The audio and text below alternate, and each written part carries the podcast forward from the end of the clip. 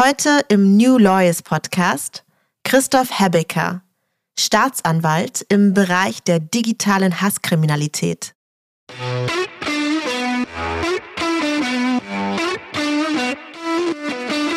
Ich denke, man lehnt sich nicht zu weit aus dem Fenster, wenn man sagt, dass wir bei weitem nicht so weit sind, dass wir die Regeln in der digitalen Welt in einem gleich effizienten Maße wie in der analogen Welt durchsetzen. Hier haben wir mit Sicherheit noch Optimierungspotenziale. Das gilt für Cybercrime insgesamt, aber das gilt ganz besonders eben auch für den Bereich der digitalen Hasskriminalität.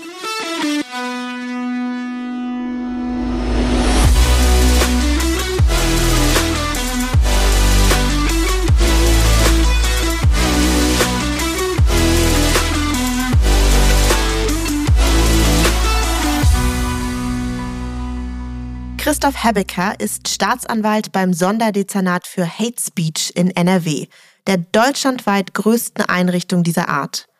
Er verfolgt Hass und Hetze im Netz und stellt sicher, dass Hate Speech nicht einfach nur gelöscht, sondern auch strafrechtlich verfolgt wird. Ich spreche mit ihm heute über den Einfluss der Digitalisierung auf den Bereich der Strafverfolgung die Funktionen und Aufgaben als Staatsanwalt innerhalb des Bereichs der digitalen Hasskriminalität, darüber, wie sich die Wahrnehmung bezüglich Hasskriminalität im Internet innerhalb der Justiz verändert hat und über seine Mitwirkung an der Initiative Verfolgen statt nur löschen. Ja, sehr schön, dass Sie da sind. Schönen guten Tag, ich freue mich, dass ich dabei sein kann. Bevor wir jetzt so richtig ins Thema einsteigen, in unser Thema Digitalisierung, ähm, Strafverfolgung, wollen wir erstmal mit einer kleinen Icebreaker-Frage starten. Und die lautet, was war das Letzte, das Sie zum ersten Mal gemacht haben? tatsächlich keine ganz einfache Frage. Kann man tatsächlich, glaube ich, ganz gut drüber nachdenken.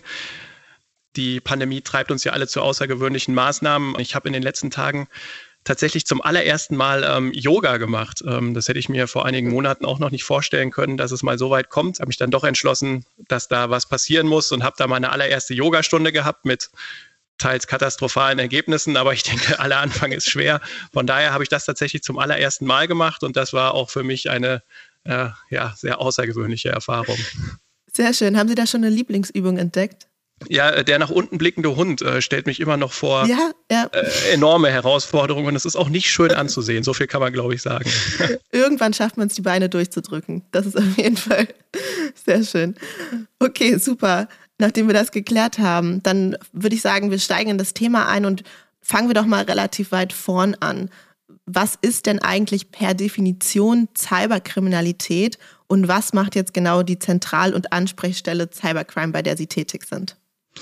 Ja, zwei ganz spannende Fragen. Ähm, fangen wir mit der Definition von Cyberkriminalität oder Cybercrime an. Ich glaube, da kann man ganz gut sagen, es gibt keine allgemeingültige Definition. Ähm, wenn man sich das anschaut, kann man differenzieren zwischen Cybercrime im engeren Sinne und Cybercrime im weiteren Sinne. Und das Cybercrime im engeren Sinne würden wir sicherlich solche Angriffe verstehen, die sich gegen das Internet, gegen informationstechnische Systeme, gegen Netzwerke selbst richten. Das ist Cybercrime im engeren Sinne.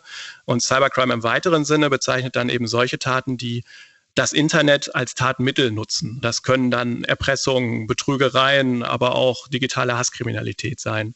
Ähm, je nachdem, wie weit oder wie eng man es fassen will, kann Cybercrime also unterschiedliche Ausprägungen haben. Und ja, was tun wir in dem Bereich? Wir sind eine Zentralstelle, ähm, speziell für den Bereich Cybercrime. Wir sind angesiedelt bei der Staatsanwaltschaft in Köln, aber eben zuständig für herausgehobene Verfahren, so sagt es unsere Einrichtungsverfügung, für herausgehobene Verfahren im Bereich der Cyberkriminalität. Und wir beschäftigen uns also wirklich ganz speziell mit diesem Deliktsphänomen im engeren und im weiteren Sinne. Ja, dann stellt sich natürlich direkt die Anschlussfrage, was sind denn eigentlich herausgehobene Verfahren im Bereich der Cyberkriminalität? Ich wollte schon nachhaken. ich habe das mal antizipiert. Genau. Das sind eben insbesondere solche Verfahren, die vielleicht neue Deliktsphänomene ähm, zum Gegenstand haben. Deliktsphänomene, die man so bislang noch nicht kannte, die neu aufgetaucht sind. Und da tauchen in unserem Bereich regelmäßig immer wieder neue Phänomene auf, die wir so noch nicht gesehen haben oder Abwandlungen, Spezifikationen ähm, schon bekannter Phänomene.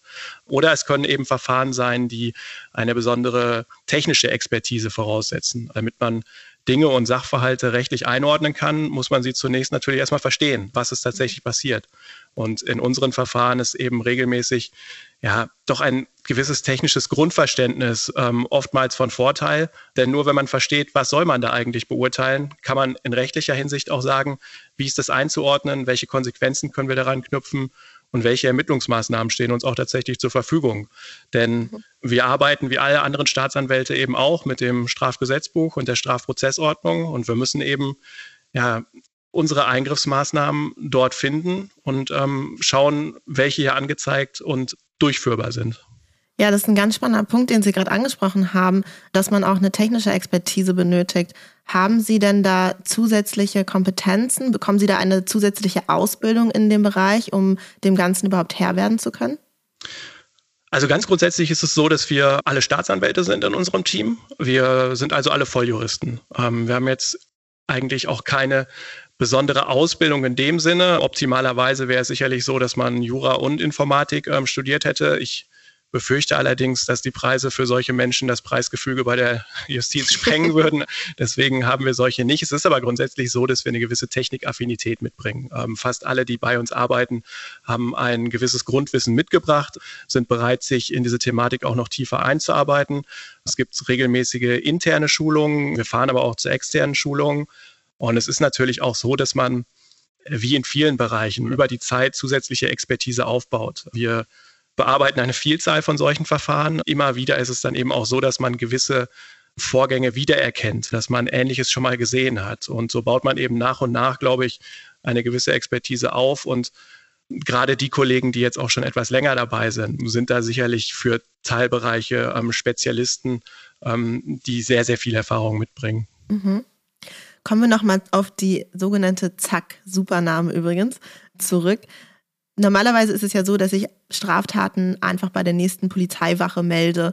Warum gibt es jetzt also so eine zentrale Stelle explizit für diesen Bereich der Cyberkriminalität?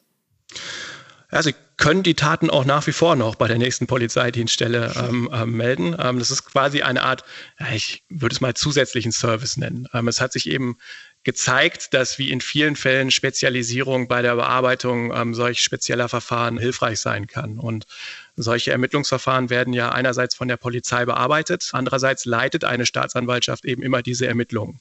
Und wenn auf Seiten der Polizei Experten vorhanden sind, muss es dazu eben auch eine Entsprechung bei der Justiz geben. Und diese Entsprechung sind wir als Zentral- und Ansprechstelle Cybercrime Nordrhein-Westfalen.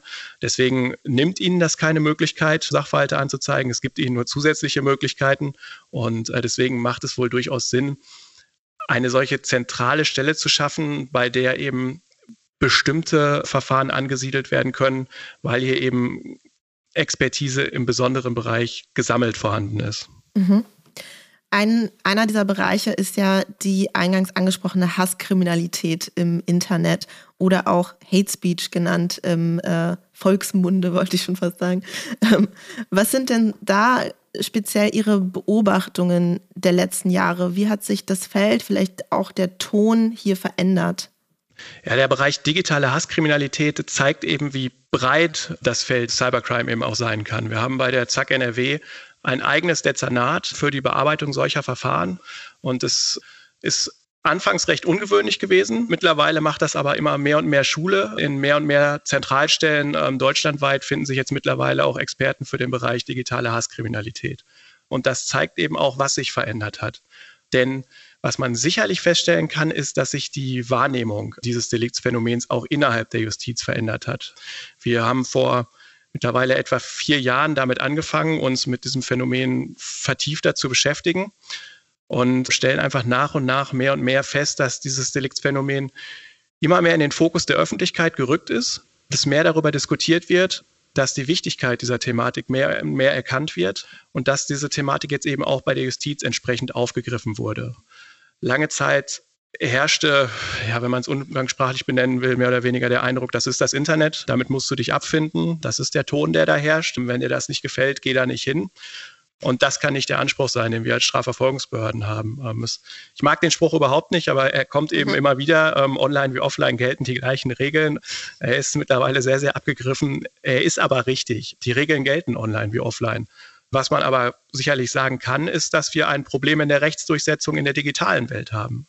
Ich denke, man lehnt sich nicht zu weit aus dem Fenster, wenn man sagt, dass wir bei weitem nicht so weit sind, dass wir die Regeln in der digitalen Welt in einem gleich effizienten Maße wie in der analogen Welt durchsetzen. Hier haben wir mit Sicherheit noch Optimierungspotenziale. Das gilt für Cybercrime insgesamt, aber das gilt ganz besonders eben auch für den Bereich der digitalen Hasskriminalität. Jeder, der sich da bewegt, der Kommentarspalten kennt, der auf sozialen Plattformen unterwegs ist, ja, sieht täglich Postings, die wohl klar auch einen Straftatbestand erfüllen würden. Und viel zu selten findet eben auch tatsächlich Strafverfolgung statt. Das ist die Herausforderung, vor der wir stehen und die wollen wir eben auch als Zack NRW angehen. Ja, Sie sprechen natürlich da was ganz Wichtiges an. Also diese Digitalisierung, die wir erleben, führt natürlich auch zu einer Verlagerung generell in den virtuellen Raum. Und jetzt sagen Sie, es müssen online die gleichen Regeln gelten, aber der Staat agiert eben traditionellerweise eher ähm, offline analog.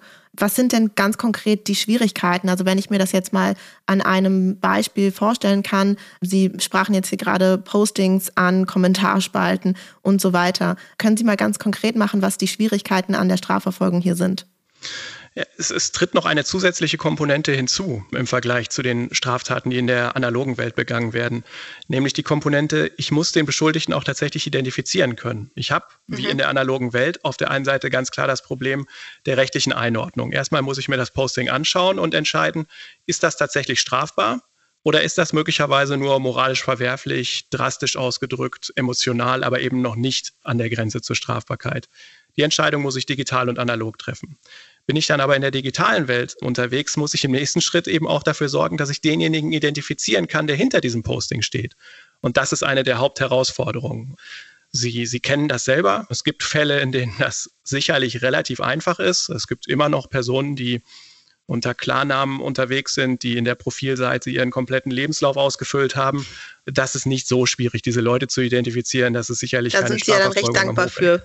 Das ist für uns als Strafverfolger sehr, sehr dankbar. Andererseits ist genau das aber auch etwas, was uns schockiert, denn das ist ja auch ein ganz klares Signal an uns. Wenn wir sehen, dass Personen heute immer noch unter Klarnamen, unter Nennung ihrer echten mhm. Identität online Straftaten begehen, zeigen sie damit ja auch ganz klar, dass sie entweder davon ausgehen, die Regeln gelten im Internet nicht, oder aber, dass sie davon ausgehen, es wird schon keine Strafverfolgung stattfinden.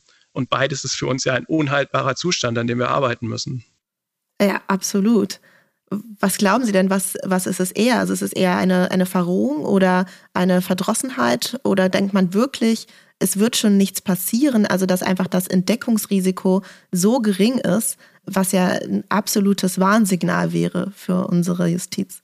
Also wir haben beides schon getroffen. Also wir haben tatsächlich Leute schon gehabt in den Vernehmungen und auch vor Gericht, bei denen ich eher davon ausgehen würde, dass sie tatsächlich der Meinung waren, das ist das Internet, ich kann hier tun und lassen, was ich will. In den Gruppen, in denen ich unterwegs bin, macht das jeder, das machen doch alle. Warum soll ich das nicht dürfen? Das sind auch wirklich Sätze, die wir so hören in Hauptverhandlungen. Mhm. Das machen doch alle da. Das ist völlige Willkür. Warum zieht ihr mich jetzt raus, bestraft mich für etwas, was in meiner Gruppe vielleicht 50, 60, 70.000 Leute getan haben? Die Frage kann man natürlich nachvollziehen. Andererseits gibt es natürlich keine Gleichbehandlung im Unrecht. Straftat bleibt Straftat und bloß weil sie mehrere Leute begehen, ist es immer noch eine Straftat, die verfolgt gehört. Andererseits gibt es aber durchaus auch welche, die nach meiner Einschätzung reflektieren können, dass das, was sie da tun, nicht in Ordnung ist. Vielleicht können sie es juristisch nicht genau einordnen, ist natürlich auch nicht notwendig, aber wer zu Gewaltmaßnahmen oder Willkürmaßnahmen gegen Geflüchtete aufruft oder gegen Homosexuelle, der ahnt möglicherweise, dass das nicht in Ordnung sein könnte. Gleichzeitig hat man aber keine Angst vor Strafverfolgung. Und das ist eben auch ein Problem. Und daran müssen wir arbeiten. Ich glaube, und das ist uns auch sehr wohl bewusst, wir werden nie in der Lage sein, alle zu identifizieren. Wir werden nie in der Lage sein, jede Straftat im Bereich der digitalen Hasskriminalität tatsächlich auch zu einer Verurteilung zu führen. Wir müssen aber, glaube ich, deutlichere Zeichen setzen. Es ist nicht damit getan, immer nur Zeichen zu setzen, sondern es muss auch was passieren, aber wir müssen anfangen, deutlichere Zeichen zu setzen. Das muss bewusster werden und das muss auch in das Bewusstsein, ins, im Bewusstsein dieser Personen ankommen, dass wenn man online diese Straftaten begeht, dass wenn man online Hass und Hetze verbreitet, dass man möglicherweise mit Konsequenzen rechnen muss. Und ich glaube, dass wir den einen oder anderen, sicherlich nicht alle, aber den einen oder anderen können wir vielleicht noch erreichen. Und wenn er dann die Angst hat, dass tatsächlich Strafverfolgung stattfindet, hinterfragt er sich vielleicht doch nochmal und überlegt sich, ob man das, was man da schreiben möchte, nicht vielleicht doch ein bisschen umformulieren sollte um Kritik, die man ja berechtigterweise haben darf, haben kann und auch äußern darf, so zu äußern, dass sie zumindest keine öffentliche Hauptverhandlung nach sich zieht. Und äh, das ist auch die Vorstellung, die wir haben. Wir glauben schon an den generalpräventiven Charakter unserer Maßnahmen. Wir glauben schon, dass wir den einen oder anderen noch erreichen. Messbar ist das natürlich kaum oder nur sehr schwer nachvollziehbar. Mhm. Sie haben ja auch im Rahmen Ihrer Tätigkeit als Staatsanwalt an der Initiative Verfolgen statt nur Löschen mitgewirkt. Vielleicht können Sie uns da an der Stelle mal erläutern, was das ist, was die Idee dahinter war. Ja, die Initiative Verfolgen statt nur Löschen haben wir gemeinsam mit der Landesanstalt für Medien, dem Landeskriminalamt in Nordrhein-Westfalen und großen in Nordrhein-Westfalen ansässigen Medienunternehmen wie beispielsweise RTL oder WDR initiiert. Die Initiative ist vor dem Hintergrund des ähm, Netzwerkdurchsetzungsgesetzes zu sehen. Ein weiteres Wortungetüm, äh, der eine oder andere hat es vielleicht schon mal gehört, das, das NetzDG 2017 in Kraft getreten. Sehr kurzes Gesetz, sechs Paragraphen. Im Prinzip steht drin, dass Anbieter sozialer Plattformen verpflichtet sind, auf Meldungen rechtswidrige Inhalte binnen einer kurzen Frist zu löschen. So steht das im NetzDG. Das tun sie auch. Wenn man also Inhalte findet, ähm, die nicht in Ordnung sind, kann man die melden. Das soziale Netzwerk prüft und wenn es feststellt, dass es rechtswidrig, löscht es diesen Inhalt. Ähm, das ist gut. Das ist sicherlich auch wichtig und richtig, dass man solche Inhalte nicht stehen lässt, sondern dass man die löscht. Was damit aber eben nicht verbunden ist, ist automatisierte Strafverfolgung. Sie löschen nur, sie verfolgen aber nicht denjenigen. wir vergleichen das gelegentlich mit dem Ladendieb, der auf frischer Tat ertappt wird und dem man dann seine Beute wegnimmt, wieder ins Regal legt und sagt, alles klar, das war's. Das kann nicht der Anspruch mhm. sein. Wir nehmen ihm die Beute weg, legen sie zurück ins Regal und leiten ein Ermittlungsverfahren gegen ihn ein. Und das muss auch der Anspruch sein, den wir im Bereich der digitalen Hasskriminalität haben. Wir löschen das Posting und anschließend versuchen wir herauszufinden, wer hat es verfasst und dann bestrafen wir ihn dafür. Und das war das, was wir mit Verfolgen statt nur Löschen eben zusätzlich auf den Weg bringen wollten. Dafür wollten wir sorgen. Und da haben wir uns professionelle Partner gesucht, haben eben Inhaltsschaffende, Medienschaffende ähm, gesucht und uns gefragt, wie können wir zusammenarbeiten, wie können wir gemeinsam dieses Problem angehen und haben versucht, die Abläufe zu verbessern. Wir haben gesehen oder haben uns einfach angeschaut, wie ist der Ist-Zustand, warum funktionieren Dinge nicht so, wie wir sie uns vorstellen, an welchen Stellen können wir nachsteuern und das haben wir getan. Das mittlerweile relativ erfolgreich nämlich so erfolgreich, dass die Initiative mittlerweile in sehr, sehr vielen Bundesländern übernommen wurde und, denke ich, doch insgesamt als Erfolgsprojekt gesehen werden kann. Ja, das finde ich ein extrem spannendes Projekt, gerade weil Sie sich da Unterstützung auch aus anderen Disziplinen geholt haben, also dass man gerade zusammengewirkt hat. Meinen Sie, dass auch das insbesondere erfolgsentscheidend war an der Stelle? Ja, auf jeden Fall. Ähm, es ist wichtig gewesen, die unterschiedlichen Perspektiven auf diese Thematik einzubringen machen wir es ganz plastisch. Ähm, wir haben uns angeschaut, was kommt denn an von den Medienschaffenden bei uns? Wie viele Anzeigen bekommen wir? Und es waren ehrlich gesagt nicht viele, obwohl fast alle großen Medienunternehmen Auftritte in den sozialen Plattformen haben. Da muss man sich also fragen, warum ist das so? Wir sind hingegangen, waren in den Social-Media-Redaktionen durch Vermittlung der Landesmedienanstalt und haben ganz konkret mit denen gesprochen. Und da wurden wir auf mehrere Problemfelder hingewiesen. Zum einen war man sich nicht so genau sicher, was interessiert die Staatsanwaltschaft eigentlich? Wo ist die Grenze zwischen Meinungsfreiheit und Straftat? Ähm, was sollen wir tatsächlich mhm. anzeigen? Da haben wir entgegengewirkt, indem wir Schulungen angeboten haben. Wir sind also hingefahren und haben kurze Schulungen gemacht. Man ist in 90 Minuten nicht in der Lage, jemanden. Ein Jurastudium zu ersetzen. Ein Jurastudium zu ersetzen, genau. Das dauert leider Gottes immer noch etwas länger. Aber man kann sensibilisieren und, und, und ja, es einfacher machen, tatsächlich interessante Sachverhalte zu identifizieren. Und dann war die Frage, wie zeigt man eigentlich etwas an? Es war eben auch gar nicht so einfach. Oft sind wir, Sie haben das angesprochen, leider Gottes noch sehr analog unterwegs. Das heißt, ich mache einen Screenshot, drucke den Screenshot aus, bringe ihn zur Polizei oder schicke ihn mit der Post irgendwo hin. Äh, das ist schwierig, so dauerhaft erfolgreich zu sein. Wir haben also die Anzeigerprozesse vereinfacht. Wir haben eine Zackbox ja, ins Leben gerufen. Das ist eine Cloud-Plattform nach dem Prinzip Dropbox, bloß dass wir wissen, wo unser Server steht, nämlich in Münster und ähm, haben jedem Medienpartner, der im Projekt mitwirkt, einen digitalen Datenraum zur Verfügung gestellt. Er kann jetzt quasi per Drag and Drop Anzeige bei uns erstatten. Er sichert das Posting durch Screenshots, fügt es in einem PDF-Dokument zusammen, zieht es in seinen Datenraum auf der Zackbox und hat in dem Moment bei uns Strafanzeige erstattet. Das geht schneller, das geht einfacher.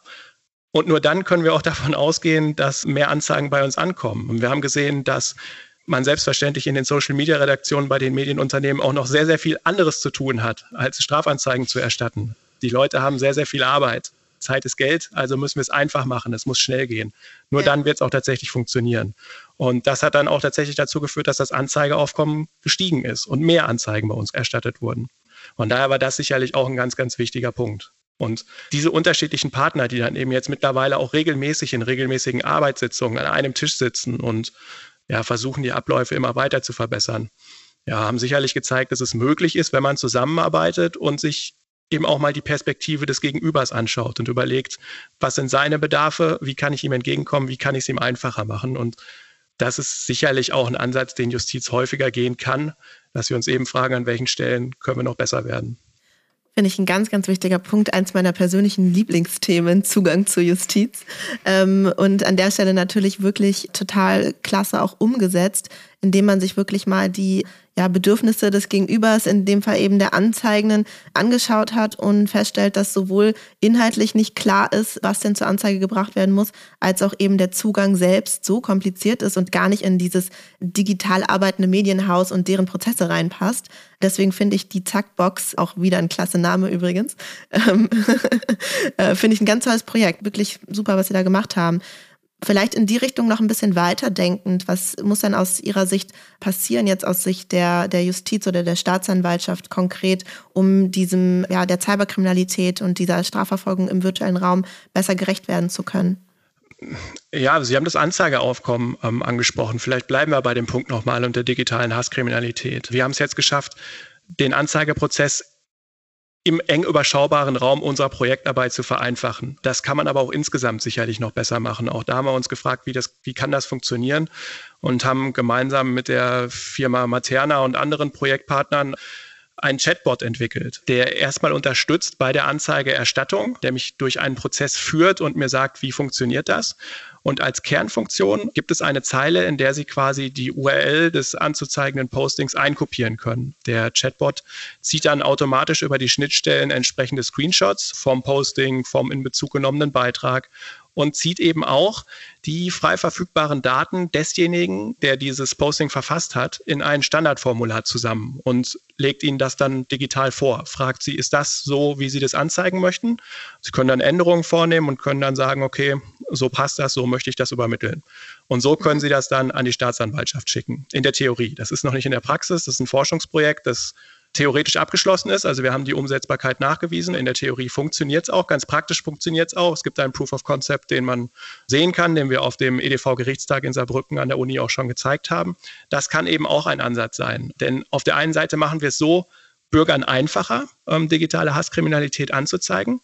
Gleichzeitig können wir gewisse Mindeststandards bei der Anzeigeerstattung garantieren. Das heißt, indem wir vorgeben, welche Punkte ausgefüllt werden müssen, welche Informationen brauchen wir, um zunächst einen Anfangsverdacht zu prüfen und dann eben in die Ermittlungen einzusteigen, sorgen wir eben auch dafür, dass das Arbeitsaufkommen bei uns verringert wird. Wir haben mhm. Standardqualität vorliegen und können direkt einsteigen, müssen nicht direkt Rückfragen stellen, müssen die Akte nochmal zurückschicken, nochmal bei dem Anzeigerstatter vorsprechen und zusätzliche Informationen einholen. Das sorgt so sicherlich auf der einen Seite dafür, dass möglicherweise dann eben entsprechend das Arbeitsaufkommen steigen wird, weil mehr Anzeigen eingehen. Andererseits kann man die Möglichkeiten der Digitalisierung eben auch nutzen, um effizienter zu sein, schneller vorzugehen, weil wir nämlich Standardqualität vorgeben können, dafür sorgen können, dass standardisierte Anzeigen bei uns eingehen. Und so muss man das aus unserer Sicht eben auch sehen. Digitalisierung und Straftaten im Internet werden uns dauerhaft und immer wieder vor Herausforderungen stellen das Internet geht nicht mehr weg. Das Internet Wollen Sie das etwa behaupten? genau, es, es, es, es wird immer mehr werden. Es bietet aber eben andererseits auch Möglichkeiten, die wir uns zunutze machen können. Und ja. da kann eben als Beispiel die Zackbox eine Möglichkeit sein. Da kann ein solcher Chatbot eine Möglichkeit sein. Oder wir haben ein weiteres Forschungsprojekt gemeinsam mit der Firma Microsoft im Bereich der KI-basierten Auswertung von kinderpornografischen Inhalten. Auch da große Herausforderungen, große Mengen an Datenmaterial, die ausgewertet werden müssen das ist perspektivisch händisch nicht mehr leistbar. Sie werden das ausschließlich mit Manpower dauerhaft nicht schaffen. Aber auch da arbeiten wir daran, mit digitalen Möglichkeiten Vorgänge effizienter zu gestalten. Und wir versuchen, KI-gestützt Priorisierungen vornehmen zu können und eben schneller relevantes Material rausfiltern zu können. Auch da ist es eben ein Wechselspiel. Auf der einen Seite werden die Datenberge größer, Gleichzeitig können wir aber neue Möglichkeiten schaffen, um denen irgendwie Herr zu werden. Und das ist dann eben ein ja, dauerhaftes Katz- und Maus-Spiel. Ähm, wer ist schneller? Absolut.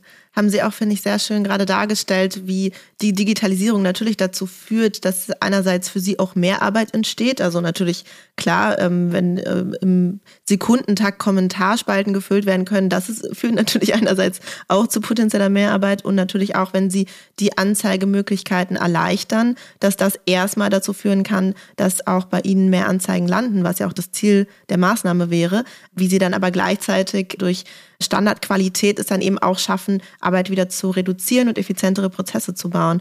Das kann natürlich auch alles durch digitale Tools passieren. Also sehr, sehr schöne Beispiele, die Sie uns da liefern können. Vielleicht nochmal in die Richtung weitergedacht, in die fortschreitende Digitalisierung. Wie wird sich denn Ihrer Meinung nach die Rolle der Staatsanwaltschaft, der Justiz vielleicht, aber insbesondere eben der Staatsanwaltschaft im Hinblick gerade darauf verändern? es ist ja, glaube ich, relativ deutlich absehbar, dass das dass der Bereich Cybercrime ein Wachstumsmarkt ist. Das wird mehr werden, das wird größer werden, das wird tendenziell immer mehr werden, um es ganz grob zu sagen. Und da müssen wir uns eben entsprechend aufstellen. Wenn Täter professioneller werden, wenn, wenn Straftäter digitaler werden, müssen wir das als Justiz eben auch werden. Wir müssen uns da eben anpassen. Gleichzeitig ist es natürlich auch so, dass wir als Strafverfolger schon im Wortsinn nach ähm, immer hinten dran hängen. Wer verfolgt, ist hinten dran. Nichtsdestotrotz müssen wir eben aufpassen, dass der Abstand zwischen uns und denjenigen, die Straftaten begehen, nicht zu groß wird. Und das heißt, wenn wir ähm, dauerhaft erfolgreich Strafverfolgung im Bereich der digitalen Hasskriminalität und auch im Bereich Cybercrime insgesamt betreiben wollen, müssen wir als Justiz auch digitaler werden in allen Bereichen. Das fängt ganz platt an bei der digitalen Aktenführung. Die Justiz ist immer noch ein Großabnehmer von Faxgeräten, glaube ich. Ähm, wir arbeiten täglich mit Faxgeräten. Das hat sicherlich auch noch seine Vorteile, ist perspektivisch, aber sicherlich nicht die Antwort auf die Lösung der digitalen Herausforderungen. Da müssen wir sicherlich ansetzen. Ich glaube aber, dass es auch in vielen Fällen schon Lösungsansätze gibt. Die Justiz ist in vielen Bereichen so denke ich, besser als ihr Ruf. Es gibt diese Zentralstellen. Es gibt Dezernate für die Verfolgung digitaler Hasskriminalität. Es gibt eine Taskforce bei uns, die eingerichtet wurde zur Bekämpfung des netzkonnexen Kindesmissbrauchs beispielsweise, also der Besitz und der Handel mit kinderpornografischem Material. Es, es gibt tatsächlich gute Entwicklungen. Dass wir da noch Potenzial haben und dauerhaft besser werden müssen, ist sicherlich auch ein offenes Geheimnis.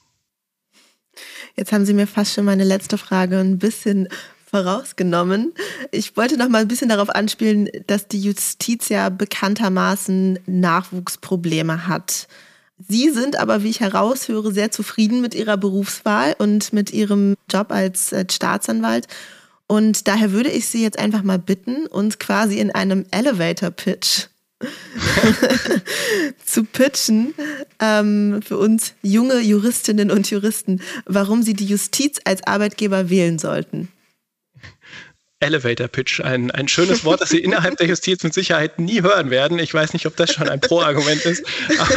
Aber, äh, ja, ich, ich kann, glaube ich, nochmal wiederholen, das, was ich gerade schon gesagt habe. Ich glaube, dass die Justiz besser ist als ihr Ruf. Ich war selber, ähm, bevor ich Staatsanwalt geworden bin, eine Zeit lang als Anwalt unterwegs und bin dann gewechselt und habe das nie bereut, bereue das bis heute nicht. Bin sehr, sehr zufrieden in meinem Beruf. Ich stehe morgens auf und gehe gerne zur Arbeit. Und ich glaube, wenn man das sagen kann, ist es schon mal sehr, sehr gut. Ich glaube, dass die Justiz nach wie vor ein attraktiver Arbeitgeber ist, ein sehr attraktiver Arbeitgeber. Sie haben gerade bei größeren Behörden ähm, unfassbar viele Möglichkeiten, was sie machen wollen. Es gibt viele Möglichkeiten, sich zu spezialisieren, in Themenbereichen hin und her zu wechseln, zu schauen, was interessiert mich wirklich, was möchte ich machen. Sie arbeiten sehr, sehr früh sehr eigenverantwortlich. Sie haben ihre Verfahren, die betreuen sie, die führen sie in gewissen geschmackswahrenden Grenzen so, wie sie sie führen wollen. Sie sind da sehr, sehr frei. Wir haben ein sehr, sehr junges Team. Die Justiz hat in den letzten Jahren extrem viele Leute auch eingestellt. Dadurch ist Justiz in vielen Bereichen sehr, sehr jung. Die Stimmung ist gut, kann ich sagen. Ich habe täglich auch sehr, sehr viel Spaß im Büro. So ist das nicht.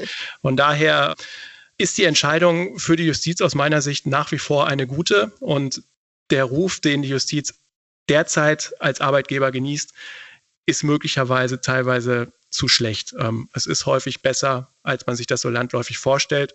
Und deswegen kann ich eigentlich nur sagen, das ist auf jeden Fall etwas, was man sich anschauen kann. Das ist aus meiner Sicht ein guter Arbeitgeber nach wie vor. Okay, ja, dann vielen Dank dafür. Ich glaube, die Message ist definitiv angekommen. Sehr, sehr spannende Insights. Oh Gott, noch ein Wort, was wahrscheinlich auch in der Justiz nicht vorkommt. also, Sie haben uns sehr, sehr spannende Einblicke gegeben in den Beruf als Staatsanwalt und vor allem im Speziellen im Bereich Cyberkriminalität. Ich bedanke mich für das Gespräch und hoffe, dass Ihrem Aufruf ganz viele Bewerbungen folgen werden an die Justiz. Das hoffe ich auch. Herzlichen Dank. Tschüss. Tschüss.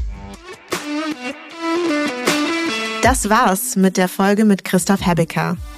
Ich habe tatsächlich viel Neues über die Arbeitsweise und Werkzeuge der Staatsanwaltschaft in diesem Bereich gelernt. Und ja, tatsächlich hat sich auch mein Blick dahingehend auf die Justiz und das ein oder andere gängige Klischee geändert. Ich freue mich natürlich, wenn ihr diesem Podcast folgt oder weiterempfehlt. Ihr möchtet bestimmte Gäste hören oder möchtet Feedback geben? Dann meldet euch gerne oder folgt dem Link, den ich euch in den Show Notes verlinkt habe. Wir hören uns dann wieder in zwei Wochen. Bis dahin, ich freue mich.